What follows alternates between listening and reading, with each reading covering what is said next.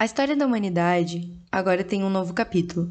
E diferentemente dos livros de Jane Austen, a narrativa não é doce e romântica. Os capítulos ainda estão em andamento. A nossa história está sendo escrita diariamente e, infelizmente, sendo contabilizada no número crescente de mortes ao redor do globo. Como expliquei no prólogo desse podcast, as narrativas iriam retratar sobre a vida. E aqui hoje, a narrativa não começa tão positiva, porque isso é vida real e muitas vezes ela é amarga. Mas ao longo dessa história, eu espero mesmo que a gente vá caminhando para um futuro mais promissor. E é isso que eu venho trazer aqui hoje, sobre o novo normal, ou seja, como as coisas tendem a ser após passarmos pelo período de quarentena e pandemia do novo coronavírus. Meu nome é Pamela Fialoncini e esse é o Datilografando, um pequeno pedaço de papel digital onde eu escrevo alguns capítulos da vida.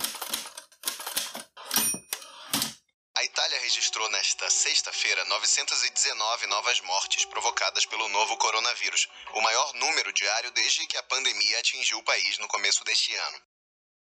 Como a gente sabe, o novo coronavírus tem transmissão fácil, ainda não existe um medicamento eficaz para combatê-lo e um número significativo de pessoas com casos graves da infecção precisa de terapia intensiva. O que acontece? Né? O que é que querem ganhar com isso? Tá? Tem o ganho político dos caras, só pode ser isso, aproveitando aí o, as pessoas que, que falecem para ter um, um, ganho político e para culpar o governo federal. A fala do presidente é feita no momento em que o país soma 41.058 vidas perdidas pela Covid-19. Só nas últimas 24 horas, 1.261 novas mortes foram registradas. Em pouco mais de três meses, o novo coronavírus vitimou mais brasileiros do que os acidentes de trânsito em todo o ano de 2019. Essas falas são de uma e duas semanas atrás, e hoje, somente no Brasil, nós estamos quase alcançando a marca de 60 mil mortos. Esses números poderiam ser de desempregados que acharam uma recolocação, de famílias que saíram da miséria de uma semana para cá, ou de crianças sem estudos que entraram em uma escola. Mas infelizmente, esses números representam mortos. E a cada dia que passa, esses números crescem e parecem não ser mais tão impactantes, uma vez que a cada dia eles se tornam apenas isso números. E talvez sejam para o nosso governo. Porém, cada número desse é uma pessoa que teve família, amigos, sonhos, objetivos e que agora fazem parte de uma mera estatística. Então é isso. O cenário atual não está promissor e não temos uma perspectiva de quando as coisas irão melhorar ou se estabilizar, quando a famosa curva do gráfico vai achatar. Também não temos uma noção clara de como serão as coisas após esse período já que estamos bem no olho do furacão.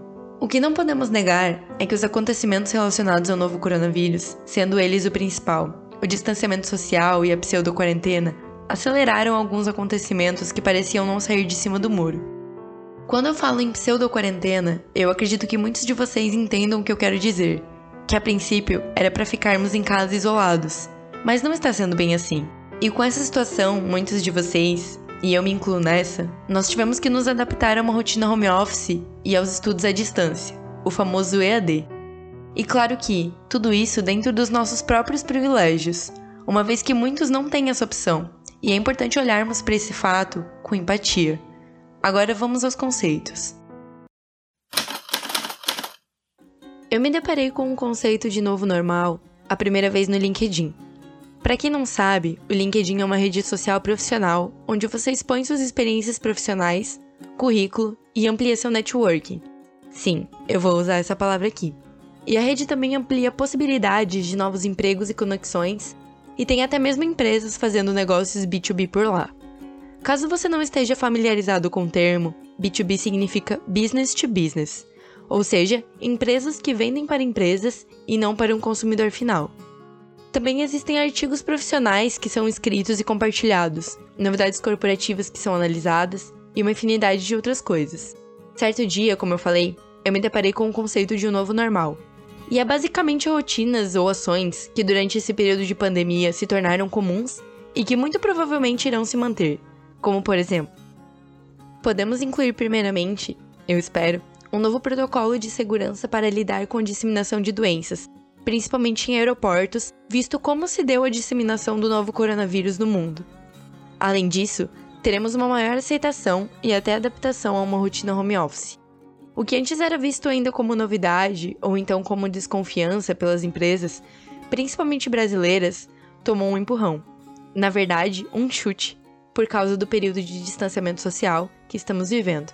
E as empresas perceberam que trabalhar remotamente traz diversos benefícios. Além disso, temos a maior valorização do propósito profissional, ou seja, trabalhar por um propósito e não apenas por lucro. Existe uma série de debates e estudos sobre isso, sobre diretrizes organizacionais e valores pessoais que mesclam a opinião e o estilo de vida pessoal com o organizacional. Isso já vinha acontecendo, mas tende a se tornar muito mais forte. Como comunicadora em relações públicas, eu quero bater nessa tecla, porque além da valorização do propósito profissional pessoal, as empresas que já vinham buscando formalizar e seguir as suas diretrizes profissionais, ou seja, aquela velha façanha de missão, visão e valores organizacional, que é defendido no institucional das empresas e organizações, agora toma um novo rumo. Ela passa a sair de um quadro bonito na parede do escritório, no site da empresa e às vezes em campanhas institucionais para serem realmente seguidas. E sabe o porquê? Porque os consumidores estão exigindo isso. Nós estamos exigindo isso. Empresas com propósitos e valores iguais ao nosso. Sendo assim, tem algumas coisas que vão mudar após esse período seguindo o reflexo das coisas que já estão acontecendo. Porém, ninguém sabe com total certeza o que se tornará exatamente normal na nossa nova rotina pós-pandemia. Até porque a gente não tem uma clara noção de quando isso vai realmente acabar. Podemos transpassar um pouco sobre rotina e destacar sobre a desigualdade após a pandemia.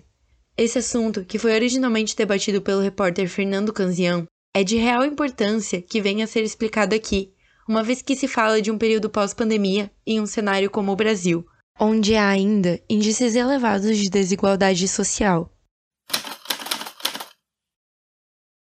Podemos analisar de forma qualitativa a rotina profissional e a renda pessoal de diversas pessoas que foi alterada bruscamente nesse período, e também a distância social causada pelo novo coronavírus, gerando assim mais desigualdade. Ou seja, a classe média e alta continuou com seus empregos, e algumas delas com suas empresas que conseguiram se sustentar durante a pandemia. Pelo menos, a grande maioria conseguiu adaptar seus empregos e rotina para o formato home office, e no máximo, houve uma redução de salário ou pequena perda dessas classes. Lembrando que estamos falando da maioria, e o processo lógico básico de ganho disparidade de classes. Sendo assim, eles mantiveram uma curva quase que normal nos seus ganhos monetários. Por outro lado, empresas menores, como aquela lojinha da sua rua, o trabalhador autônomo, a tia que vende salgado e assim vai, essas pessoas foram pessoalmente afetadas pela pandemia. Elas perderam muitas possibilidades e ganhos decorrentes do fechamento de comércios. Por isso, a desigualdade de ganho salarial torna, assim, o distanciamento social muito maior, e ele tende a aumentar em um período pós-pandêmico, já que algumas classes mantiveram seus empregos e salários, e já outras, bem, não mantiveram. Podemos expandir essa diferença de classes para o cenário mundial. Países subdesenvolvidos, como é o caso do Brasil, tendem a sofrer grande retração. O PIB diminui e a economia se abala. Por outro lado, países desenvolvidos e onde houve uma recuperação rápida, por assim dizer, de casos e focos do novo coronavírus tendem a voltar à normalidade muito mais rápido e então, países subdesenvolvidos, que já sofrem uma retração muitas vezes linear, tendem a distanciar muito mais de um desenvolvimento econômico. Podemos pensar também que o cenário político não ajuda muito nessa dessemelhança. Existem muitos debates surgindo sobre o que será o novo normal, mas é claro que existem diversos caminhos para isso. Como retratado nesse capítulo, pessoas, empresas e até mesmo países terão que se adaptar a muitas coisas que viraram rotina durante esse período. E não somente isso, teremos que nos recuperar em diversos cenários. E muitas vezes o que fazia parte da nossa rotina agora vem com muito mais força.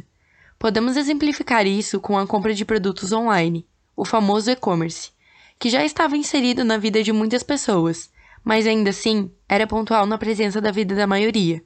E nesse período foi totalmente ressignificado, e podemos tirar a prova pela própria Amazon, que durante o período de pandemia elevou seu valor de mercado para um trilhão. E assim seguimos, com reformas, crescimentos e novos hábitos. Nesse capítulo, foi possível ter uma visão geral desses diversos cenários, tanto de comportamento pessoal e de empresas, como de novos hábitos e até mesmo de uma visão sobre a desigualdade que não pode ser negada que acontece e tenderá a aumentar. Muitas vezes, com um governo negacionista dos fatos, algumas coisas tendem a parecer desastrosas, mas esperamos realmente que não sejam. Esperamos que o cenário mude e a disparidade não se torne mais relevante. Mas como eu disse lá no comecinho, muitas vezes a realidade é amarga. Por hora é isso. Caso você queira me conhecer um pouquinho mais, pode dar uma olhadinha lá no meu Instagram, arroba Pamela Fiamoncini. E se quiser me ajudar nesse projeto, pode compartilhar ele com seus amigos e familiares. Esse é um projeto totalmente independente, pessoal e sem patrocínio. Por isso, seu apoio como ouvinte é essencial. Obrigada.